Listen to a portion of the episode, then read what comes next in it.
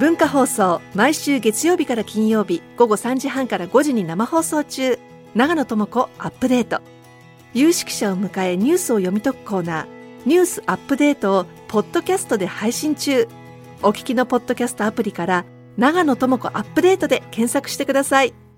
大竹のもっと言いたい放題。月曜日はこの時間も引き続き経済アナリスト森永拓郎さんです。はい、はい。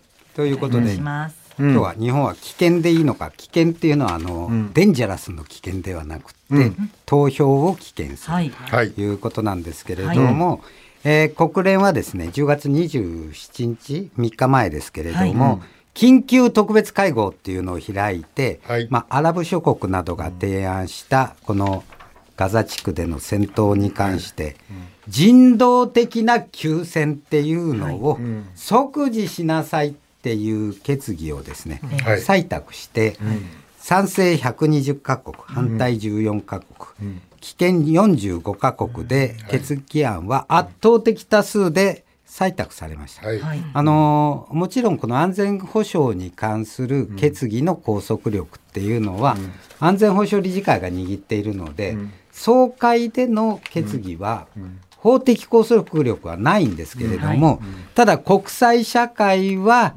圧倒的な声として、はい今すぐ人殺しをやめろはい。そうですねって言っていると。はいところがなんです。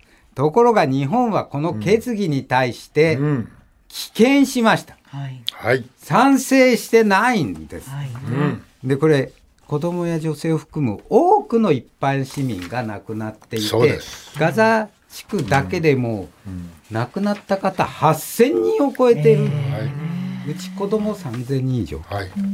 これこんなのを普通のね、うん。感情を持ってたらもうやめてくれって思うのが当たり前です。当たり前だと思うんですけれども、えー日本はやめろって言わなかったと。で表向きはね、ハマスへのその非難が決議に入ってないからっていうことになってるんですけれども、本音はこの決議に反対したアメリカへの忖度だったんだろうなって思う、はい思います。はい。で私はこれは絶対にいけないと思っていて、はい。日本はあのロシアによるウクライナ侵攻っていうのを、もう武力による国境線の変更は一切許されない国際法違反だって一貫して非難してきた。んです、はいで私はその態度をずっと支持してきたんですけれども、今イスラエルがこのガザ地区にやっていることは、このロシアがやってること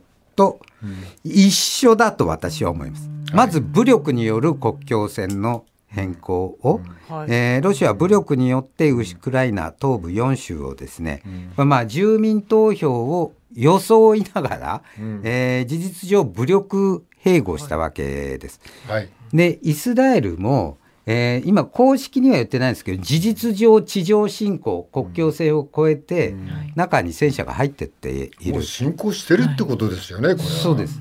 でこれすぐに帰らないんです。おそらく駐留して、その、えーパレスチナ自治区の領土を奪うっていうことになる。だからこれ一緒ですよね。で2つ目としてねこれ今までも同じことをしてきたんです、国境線の変更を。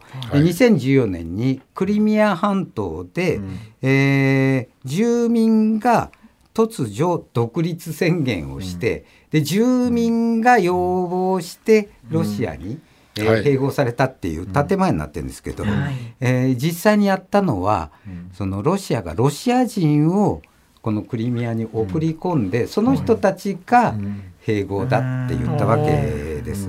で実はねイスラエルも同じことをしてるんです。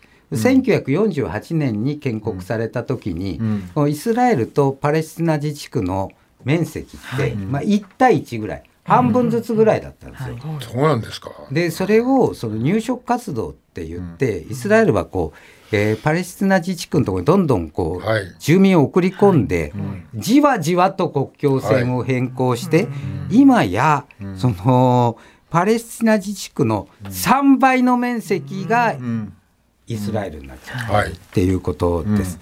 で3番目にこのロシアもイスラエルも圧倒的な軍事力を持つにもかかわらず、えー戦争のルールを守っていない、そうです。戦争に関する国際法の最低限のルールは一般市民、はい。えー子供とか女性とか、まあ、男性でも戦争に関係ない人を巻き込まないっていう風になっていて、その無差別殺戮行為は許さない。はい。これが常識なわけですね。でも今何やってるかって言ったらもう昨日だって1日に450発もミサイル撃ち込んでですね、で片っ端から巻き添えを出しているわけです。だからそんなのは許されないって言って今世界中でデモが起きてるわけ。はい。日本はちっちゃいんですけど日本でもデモ,、デモが起きてるし、はいイスラエルでも起きてるんですよ。でいくらなんでも自衛の範囲を超えているぞっていうふうにはい。世界が思ってる。そうですね。でそれを日本は止めようとしないっていうのはどういうことなんだ？で私は正直言ってい中東は一度も行ったことないんですけれども、そのシンクタンクで仕事をしてた時に、その仕事仲間に中東の人っていうのは何人もいたんです。で私がすごく驚いたのは彼らはとっても親日家なんですよ。うん。あの日本は一度も中東を侵略したことがないんですね。はい。あとその日本文化への憧れもあって、彼らは仲間だと思ってるんです。はい。あのーこれあえて言いますけど欧米の人たちは我々黄色人種をちょっと見下しているっていう態度があるんですよ。それと比べて中東の人たちはもう完全に横並び仲間。日本は信頼できる国だね。でずっと言ってきたのが彼らが何て言ってるか。実はその今回のその国連総会だけじゃなくて10月の16日にですね国連安全保障理事会でまあ日本も非常任理事国ですからロシアが提出したイスラエルとハマスに即時停戦を求める決議。これ日本は反対したんです。うん。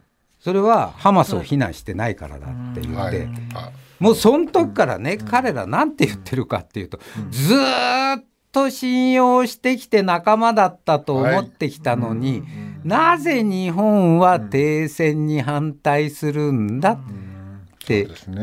言っている。だから、こんなことをしていると友達を失うわけです。そうですね。日本は中東から9割の石油を買っている。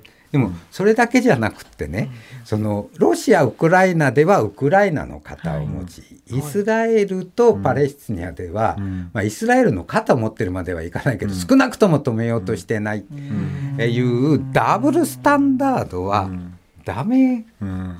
なんだと私は思いますよ。でも同じアメリアメリカはでもイスラエルとの関係を重視して、はい。まあやっぱりちょっとダブルスタンダードっぽい立場を取ってますよね。でなんでアメリカはそうなってるかっていうと、このユダヤ系の人たちっていうのはアメリカの金融より圧倒的な力を持っていて、い。っぱい政治献金をしてる、アラブの人はそのお金持ってないんであんまりお金出してないんですよ、だけどねこれは人道の問題そうん。ですなでねお金の問題じゃないお金あったら人殺していいっていう話には絶対ならないので。本来ならばアメリカもイスラエルをちゃんと抑えていかなくちゃいけない立場にありますよね。それが同盟国なんですよ、だからアメリカもとんでもないんですけど、少なくとも日本はまず人道を最優先するっていう選択をしてほしいな、それは森永さんのおっしゃったようにアメリカへの気遣いみたいなのが現れてて、はい。これに参加できなかったっていうのは、まあ、国として結構大きな問題ですよね。そうそうそう。これ国家の基本姿勢の問題なんで、はい。岸田総理ぜひですね、ちゃんとこの戦争を止めてください。このまんまいくともうもうすぐ1万人超えますよ死者が。